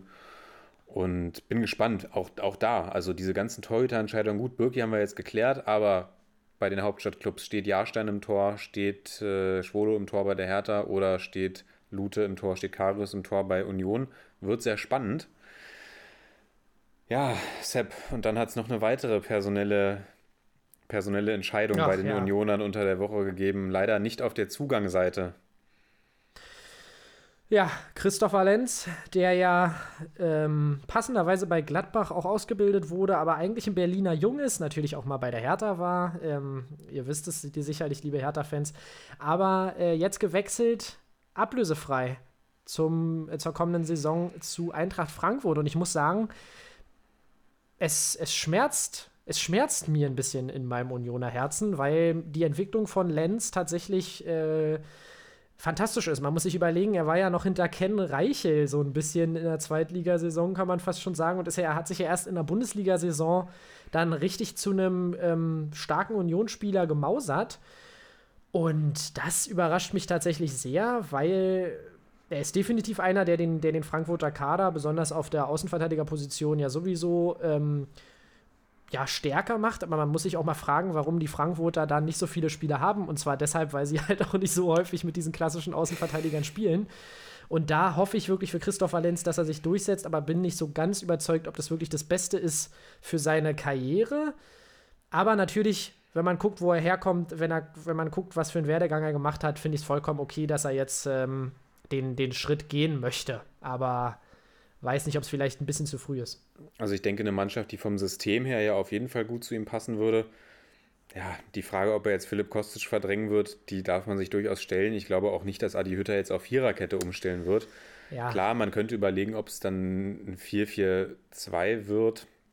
Aber Jovic ist ja jetzt auch erstmal nur bis Saisonende ausgeliehen. Ja, ich glaube Also auch nicht, dass man für Lenz das System umstellt. Und bei Jovic, man hört so ein bisschen äh, Freddy Bobic, der ja übrigens auch bei Hertha jetzt im Gespräch ist. Ah ja, na Nochmal ein kleiner Blick zurück, aber egal, also gehen wir jetzt nicht weiter drauf ein. Es klang so ein bisschen so, äh, als könnte da vielleicht noch was gehen bei, nach der Saison. Ja, aber die Frage ist, wer es, ja. will das bezahlen? Wer will das bezahlen? Genau, wer will das bezahlen, wer kann das auch in den aktuellen Zeiten bezahlen. Aber bei den Frankfurtern, ich sag mal so, mal angenommen, die Frankfurter halten ihre gute Form aufrecht und gehen ins internationale Geschäft nächstes Jahr, dann werden wir natürlich der Spielplan wird etwas entzerrt sein, aber auch nicht so, wie, wie es die ja. Jahre davor war. Und wenn du dann mal Philipp Kostic Pausen gönnen willst und dann auf den Christopher Lenz zurückgreifen kannst, ist das natürlich wunderbar. Aus Ja, der Perspektive kurze- muss man es auch mal sehen. Genau, da hast du vollkommen recht. Mehr Rotation, wenn das internationale Geschäft gebongt wird. Und es würde mich sehr überraschen, wenn die Frankfurter nächstes Jahr nicht international spielen. Bei dem aktuellen Kader, wenn da alles so zusammenbleibt. Ähm, kurze Geschichte zu Lenz. Bei der Aufstiegsfeier ähm, gab ja so einen Umzug da in Köpenick, auch beim Köpenicker Rathaus. Ähm, da kam die Unioner Mannschaft mit einer Fähre an, äh, mit einem Boot über die Spree und äh, ich stand in der Menschenmenge, ganz verrückt äh, für, die, für die jungen Zuhörer da draußen. Es gab früher sowas wie Menschenmengen in Berlin, gibt es ja heute nicht mehr. Und äh, da stand ich an so einem Absperrband und plötzlich steht links neben mir jemand, der aussah wirklich, ich dachte, es ist irgendwie äh, komplett nass. Komplett äh, nass, halt gerade aus dem Wasser gekr gekrabbelt und läuft so an mir vorbei. Ich habe ihn erst gar nicht erkannt, war Christopher Lenz. Und ähm, einen Moment durfte ich seine göttliche Aura direkt neben mir spüren. Und äh, ja, war auf jeden Fall eine sehr, sehr lustige Begegnung. Und äh, stand so neben mir, die Ordner wollten ihn gar nicht durchlassen und er sagt so: Ey, ey, ey, ich bin Spieler. Und äh, dann habe ich ihn erst erkannt, weil er halt wirklich komplett nass war. Und äh, ist er tatsächlich in die Spree gesprungen. Also deswegen hatte mich dieser Transfer jetzt schon echt überrascht, weil ich wirklich dachte, dass er mit Union den Weg weitergehen will. Und du bist dann auch hinter- hinterher und hast gesagt, ey, ey, ey, ich bin Spieler. Ey, ey, ey, ich bin äh, Star-Podcaster. Und genau, en- Ende der Geschichte ist, dass du die ganze Partynacht dann mit den Unionern verbracht hast. Nein, Ja, Spaß wär- beiseite. es wär schön gewesen. Spaß beiseite, Sepp, das ist immer schön auch, dass du ja so eine kleine persönliche Note immer noch hier in den Podcast bringst, finde ich. Du hast ja doch die eine oder andere Erfahrung auch äh, gemacht, die so nicht jeder machen durfte. Also gut, die Christopher Lenz-Story ist ja jetzt äh, auch eine besondere, aber durchaus auch die Aki Watzke-Geschichte Und Ja, auch auf, äh, das ein oder andere Bild mit Jürgen Klopp soll ja auch äh, auf, auf einer. Digitalkamera in eurem Haushalt existieren. Ja, ja, na und vor allem, äh, pass auf, soll ich dir mal die geilste Story erzählen? Ich weiß gar nicht, ob du die über mich weißt. Äh, als Kind habe ich schon bei Ali Dai auf dem Arm gesessen. Also ich meine, dieser Klar, Junge war. Äh, ich Das wurde weiß ich. schon früh. Ich wurde schon früh von äh, früh in die richtigen Bahnen gelenkt. Aber ich würde sagen, wir gehen mal weiter. Äh, die Geschichtsstunde machen wir irgendwann anders. Genau, heben wir uns immer mal wieder auf. Eine schöne Geschichte. Genau. Ja, eine schöne Geschichte war auch der 1-0-Sieg der Leipziger. Komm, mach die Überleitung nochmal. Ja, es war keine, es war keine grandiose, es war kein grandioses Spiel, oder? Was sagst du zu dem Spiel? Leipzig gegen Leverkusen 1 zu 0 für die Leipziger. Ich bin jetzt nicht ausgeflippt vom Fernseher. Ja, genau, das ist die Frage, was man sich von dem, von dem Spiel erwartet hat. Mm. Taktisch, defensiv, könnte man sagen, gutes Spiel. Wenn man sie jetzt ein Torfestival erwartet hatte, das, was ich mir auf einen schönen Samstagabend erhofft hatte, dann bin ich natürlich enttäuscht worden. Klar. Interessante Leverkusener Aufstellung. Fangen wir vielleicht mal so. Also Leipzig gewinnt 1 zu 0 gegen Leverkusen. Ich weiß gar nicht, ob wir es schon gesagt hatten. Ich glaube, du hast es schon gesagt, ne? Ja, aber habe ich gerade gesagt, ja.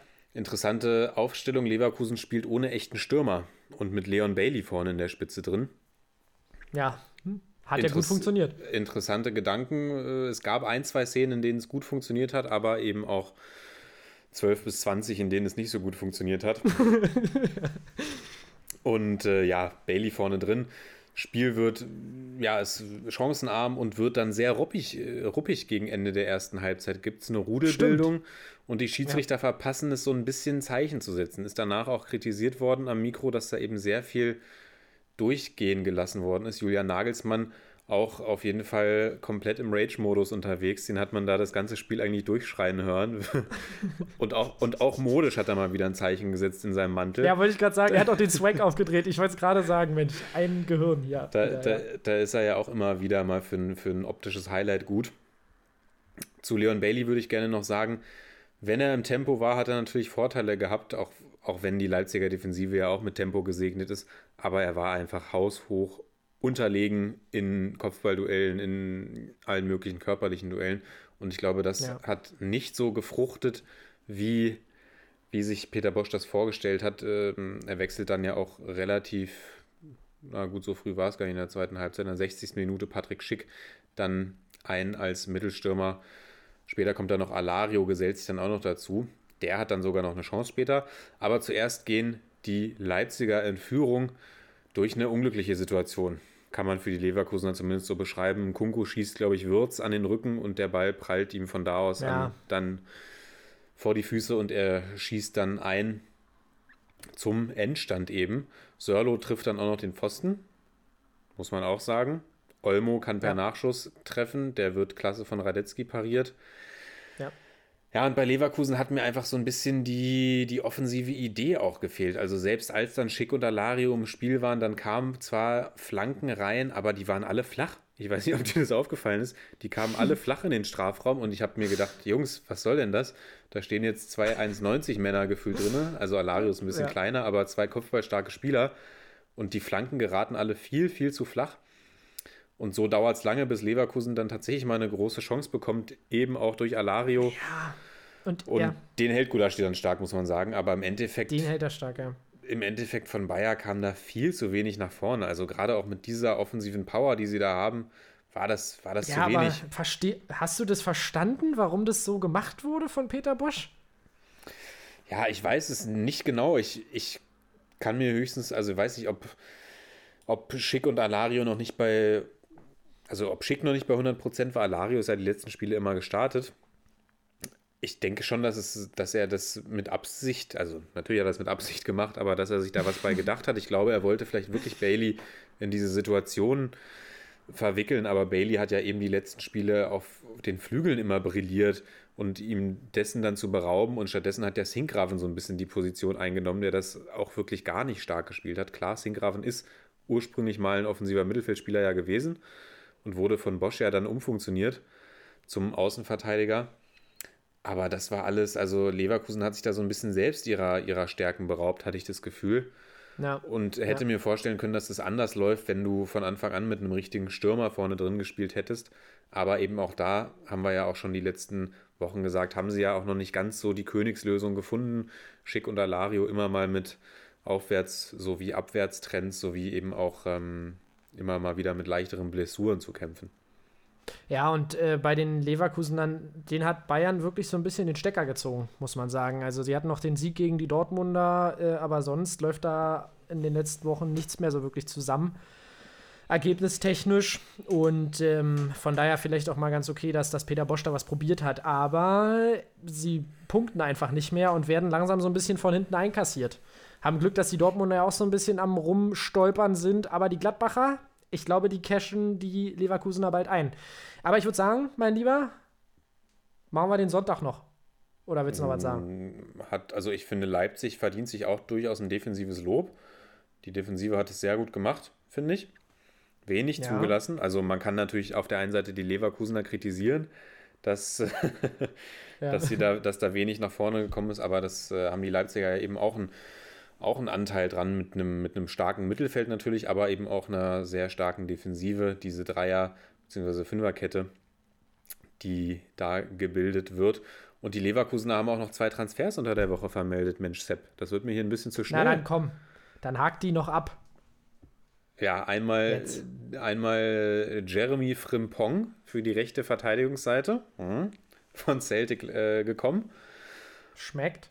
Und dann haben wir natürlich noch Demaray Gray von Leicester City gekommen. Und auf den bin ich auch sehr gespannt. Zudem habe ich eine persönliche Geschichte zu erzählen. Hm, So persönlich wie deine Christopher Lenz-Geschichte ist sie leider nicht. Aber äh, für die, die mich kennen, die wissen ja, dass ich mal ein halbes Jahr auch in Liverpool gelebt habe. Und genau in der Zeit, eben in der Saison, in der Leicester City den Meistertitel gewonnen hat. Und wir alle erinnern uns da an einen herausragenden Spieler namens Riyad Mahrez, der da Leicester City quasi mit Jamie Vardy im, im Alleingang zum Titel geschossen hat, der dann ja auch relativ schnell leider auch Leicester verlassen hat. Und Demaray Gray wurde ja dann quasi geholt, um so ein bisschen sein, sein, sein Nachfolger durchaus zu werden. Und ich war sehr gespannt, also um in diese Rolle auch hineinzuwachsen. Die haben ja äh, parallel auch noch da gespielt.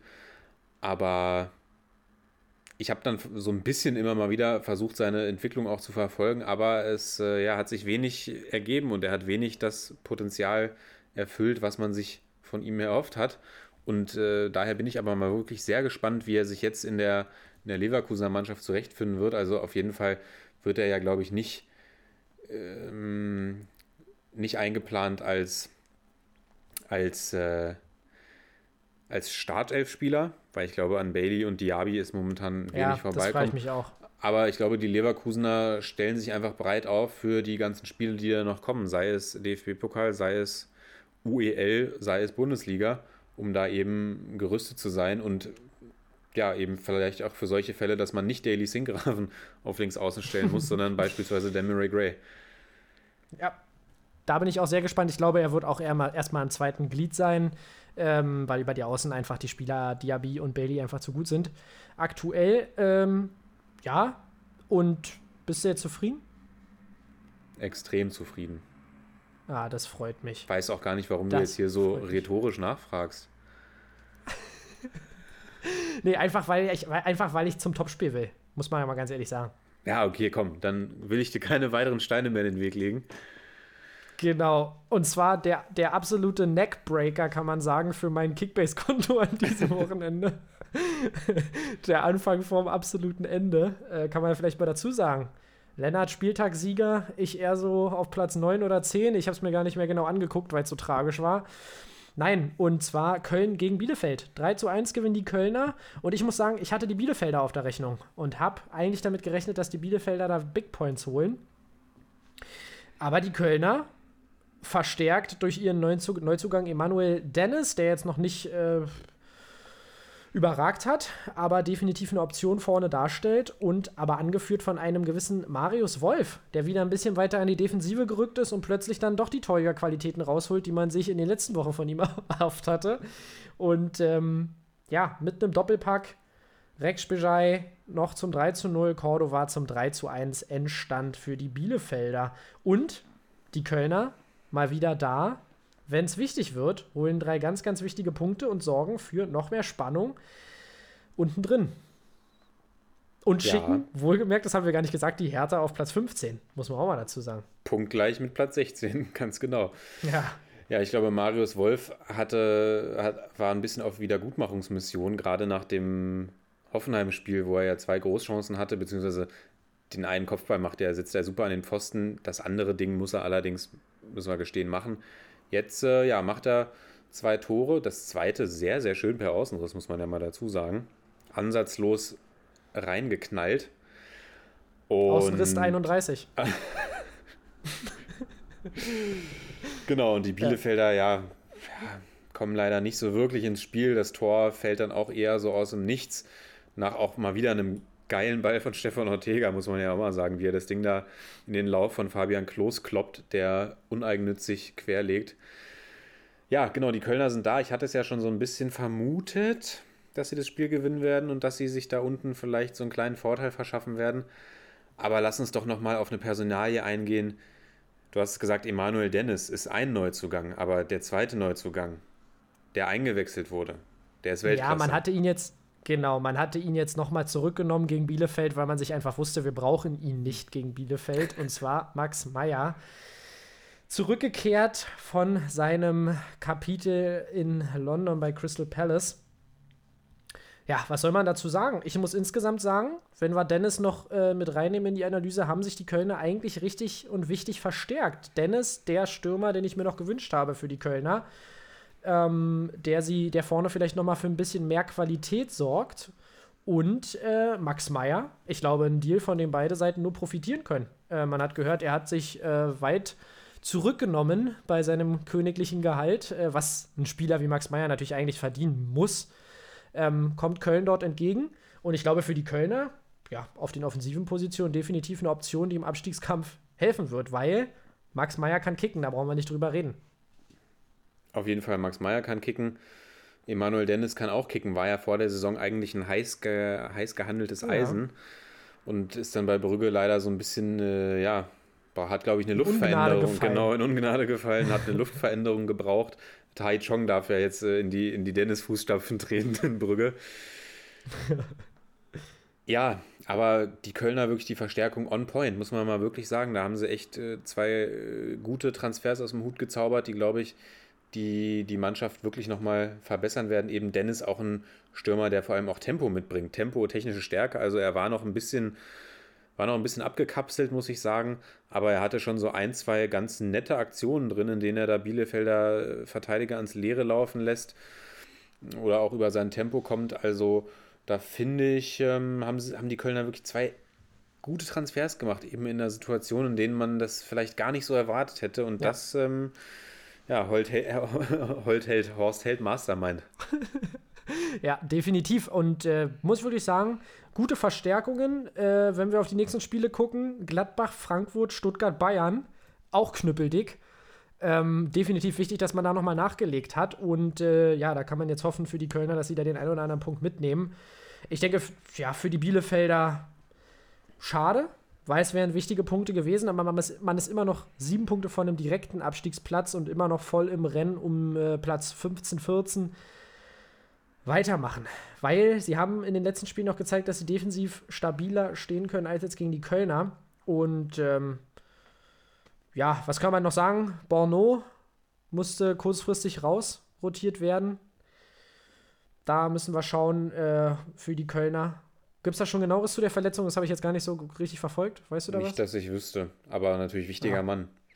Wichtiger Mann, deswegen muss man schauen. Aber dafür haben sie es tatsächlich gut abgefangen. Aber da bin ich gespannt, wie es dann gegen stärkere Gegner aussieht. Ähm, da würde Borneau definitiv fehlen. Absolut. Punkt. Punkt. gehen wir weiter zum letzten Spiel des Spieltages. Wolfsburg gegen Freiburg. Geht 3 zu 0 für die Wölfe aus. Sie haben sich sehr bissig präsentiert. Klingt allerdings Ah. äh, klingt deutlicher als es ist. Unter der Woche haben wir die Verlängerung von Yannick Gerhardt gesehen. Danach Ja. hat Oliver Glasner ja auch gesagt, das ist, äh, der Vertrag ist so konstruiert, dass er sich auf jeden Fall drei warme Mahlzeiten am Tag leisten kann. Da freue ich mich auf jeden Fall für Yannick Gerhardt. Herzlichen Glückwunsch Zum dazu. Glück ein weiterer Fußballer aus der Armut raus. Finde ich wichtig.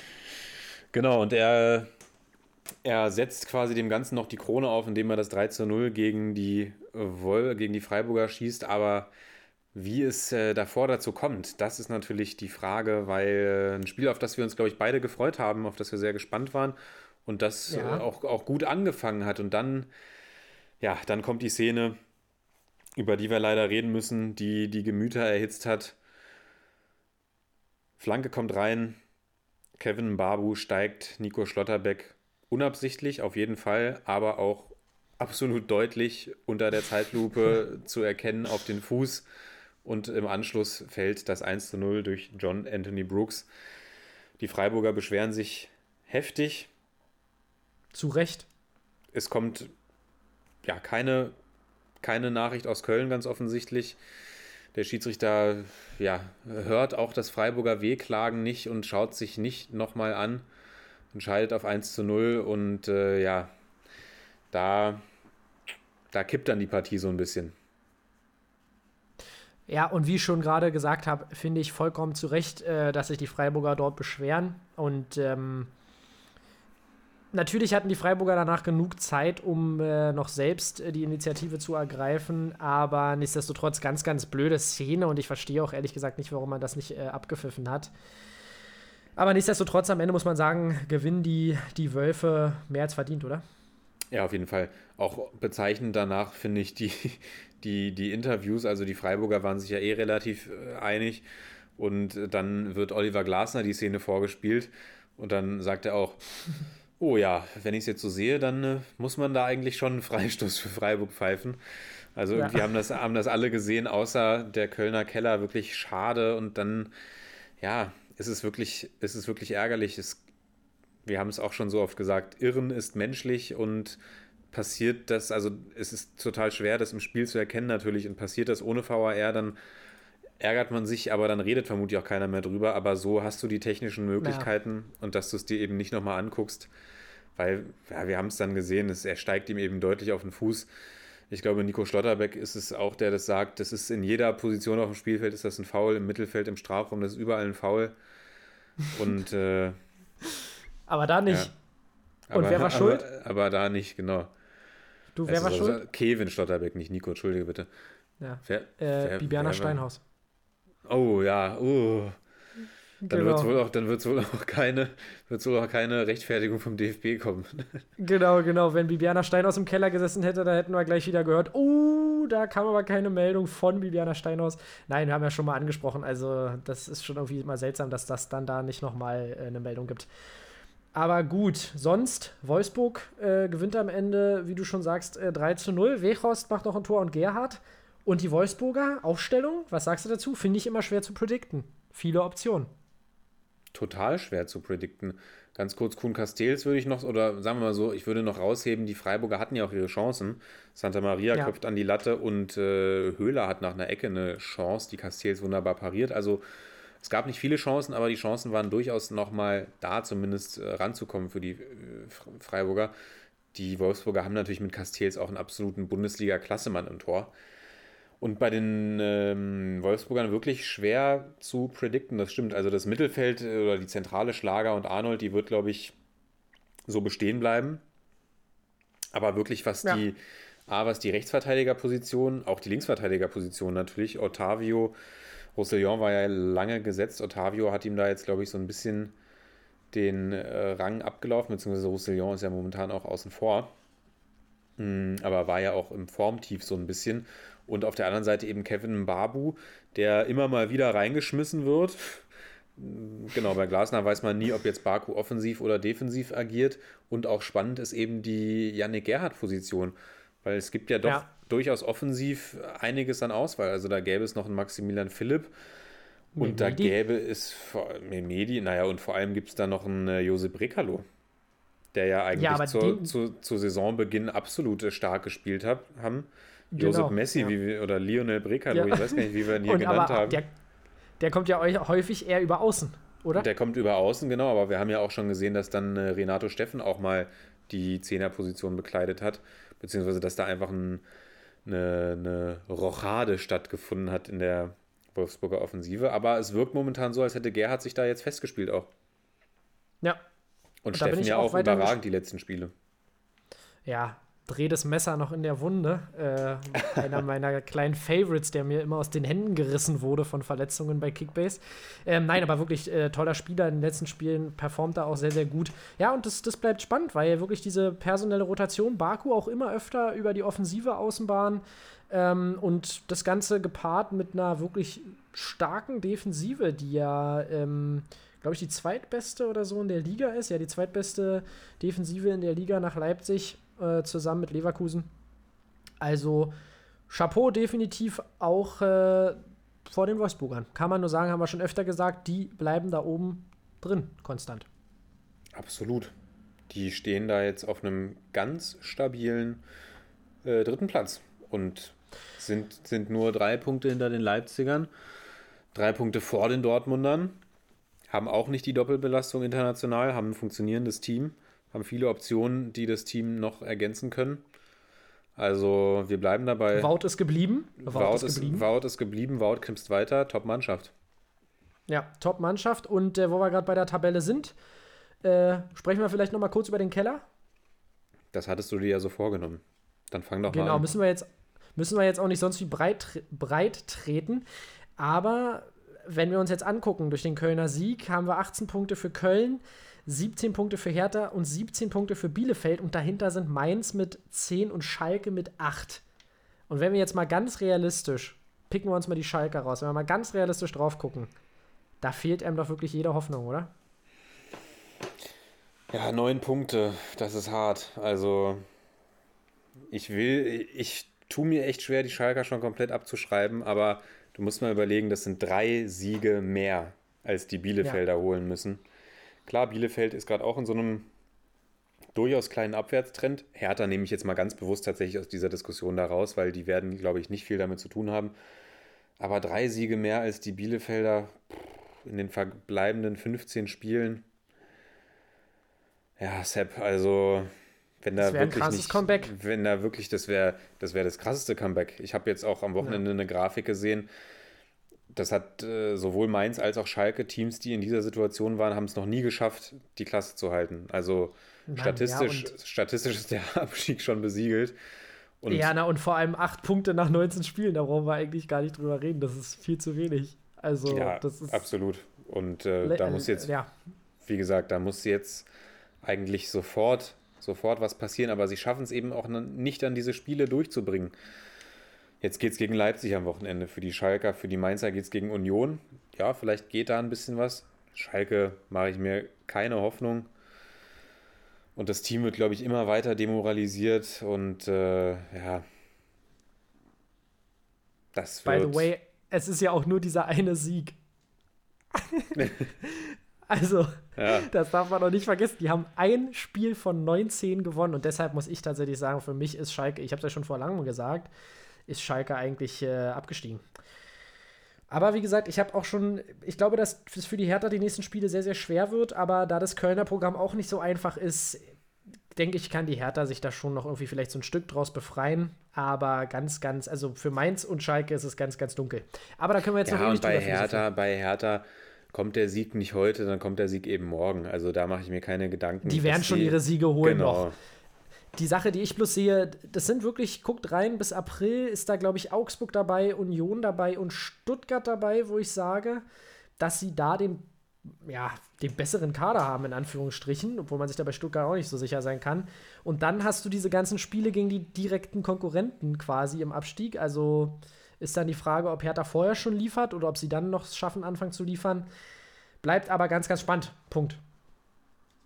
Okay, okay, okay. Und dann gehen wir zu den äh, unseren Lieblingskategorien, wie du immer so schön sagst. Wer Ja. ist denn dein Ma ja, wer ist denn dein Man of the Match Day? Ja, ich kann es nur sagen, äh, ich nehme Marius Wolf. Ich bin gespannt, ob du ihn nehmen wolltest. Mhm.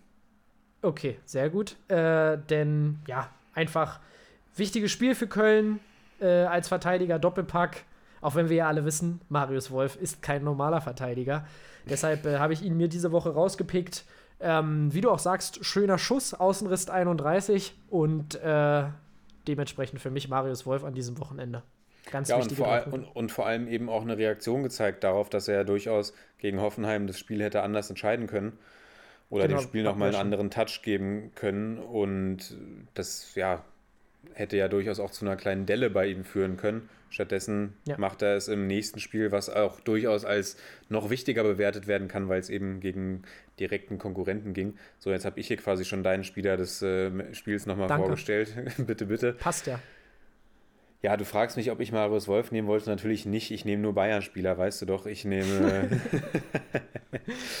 ich nehme Jerome Boateng, weil er für mich einfach eine super starke Leistung gezeigt hat. Macht das 1 zu 0 mit einem tollen Kopfball.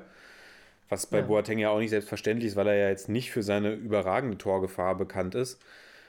Dazu hat er eine Zweikampfquote von 100 Prozent, eine Passquote von 92 Prozent bei, bei 62 gespielten Pässen. Darüber hinaus 71 Ballkontakte. Das liest sich eigentlich wie ein zentraler Mittelfeldspieler, die, die Werte, die er da hat. Das Ganze eben auch noch vor den Augen von Yogi Löw. Das hat es für mich noch so ein bisschen garniert, dass er da eben so In eine Top- face, Löw. dass er da eben so eine Top-Performance zeigt. Und Boateng finde ich ähm, auch so ein Spieler, der mir immer wieder auch zu schlecht wegkommt. Der ist jetzt schon fast seit zehn Jahren bei den Bayern, der gehört zu den vereinstreuesten Spielern, der hat eine super Entwicklung genommen, der war über, über Jahre hinweg einer der besten Innenverteidiger der Welt. Mm. Und äh, Ist immer noch schneller, als es ihm nachgesagt wird. Ist immer noch schneller, als es ihm nachgesagt Tempowerte wird. sind auch ist Stark. Fuß, fußballerisch äh, über jeden Zweifel erhaben. Und äh, ja, jemand, der irgendwie immer gefühlt jede Saison abgeschrieben wird und dann aber immer wieder äh, zurückkommt. Und ja, mh, mh, ich finde, ich, ja, ich mag ihn irgendwie echt gerne als, als Spieler und irgendwie auch als Mensch, weil ich mir immer so denke, der, ähm, ja, der, klar, der hat auch mal die eine oder andere Aktion, die jetzt irgendwie nicht, äh, die jetzt äh, vielleicht auch nicht am besten rüberkommt, so, aber der wird irgendwie von allen Seiten dann immer bombardiert und äh, zieht sich da immer wieder raus und daher so ein kleiner, äh, kleine Jerome Boateng Appreciation-Rede jetzt äh, von mir und diesen Spieltag eben richtig, richtig gut performt. Ja, also ich hätte ihn sehr gerne als Nachbarn, muss ich sagen. Ähm, und damit Das kommen ist, wir doch zum... ein, das ist doch ein wunderbares Abschlusswort. Ja, leider Ja, haben wir noch genau. die Aktion des Spieltages. Leider. Leider, leider. Äh, ja, meine Aktion des Spieltags äh, fand beim Ausbildungsverein von äh, Jerome statt. Und zwar war das eine Aktion beim 1 zu 0 äh, für die Hertha. Ja, wo ich sagen muss, da merke ich dann, dass Dardai eigentlich der richtige Trainer ist und ich finde das sehr schade, dass sie ihm diese Punktegrenze da, diese Quote auferlegt haben. Ja, da haben wir gar nicht ich, drüber so gesprochen. einfach. Genau, Dann erklär du das nicht mal ganz kurz. Genau, er soll nämlich 1,5 Punkte im Schnitt holen in den Spielen, die er jetzt noch offen hat für Hertha. Jetzt war ich natürlich nicht so clever und habe das ausgerechnet, wie viele Punkte er da jetzt bräuchte.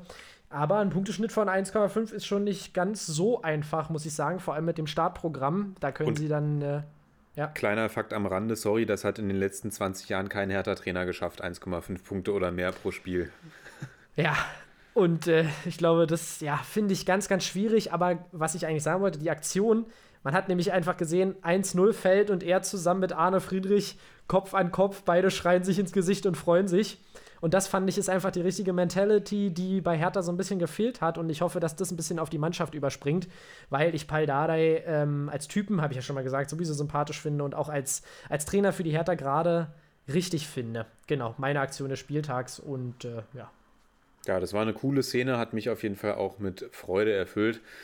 Meine Szene des, äh, meine Aktion des Spieltages ist schon, äh, hat am Freitagabend schon stattgefunden, beziehungsweise verallgemeinert, äh, nenne ich es mal so, die, die Mikrofone oder vieles, was wir jetzt eben über den Platz hören können oder schon seit längerem hören können, dadurch, dass dass keine Fans im Stadion sind, äh, das hat mich am Anfang total genervt. Mittlerweile finde ich immer mehr Gefallen daran. Ich finde keinen Gefallen daran, dass keine Fans im Stadion sind, sondern Gefallen daran, auch mal so ein bisschen mitzuhören, was da so auf dem Platz gesprochen wird und wie die Spieler eben auch untereinander kommunizieren oder auch die Trainer. Und Ja. Dann äh, segelt, segelt Karim Onisivo in, äh, in Gregor Kobel rein und Marc-Oliver Kempf äh, rastet quasi komplett aus. Ich sag mal, du kriegst, äh, du kriegst den Jungen aus der Kneipe, aber die Kneipe nicht aus dem Jungen. Äh, und ihn da total anpöbelt. Äh, was soll denn die Scheiße? Mir reicht's jetzt. Äh, was denkst du dir? Bist du bescheuert, hat er Bist du auch gesagt. bescheuert, genau. Also der war da auf jeden Fall äh, ordentlich, ähm, ordentlich erhitzt unterwegs, äh, das Gemüt.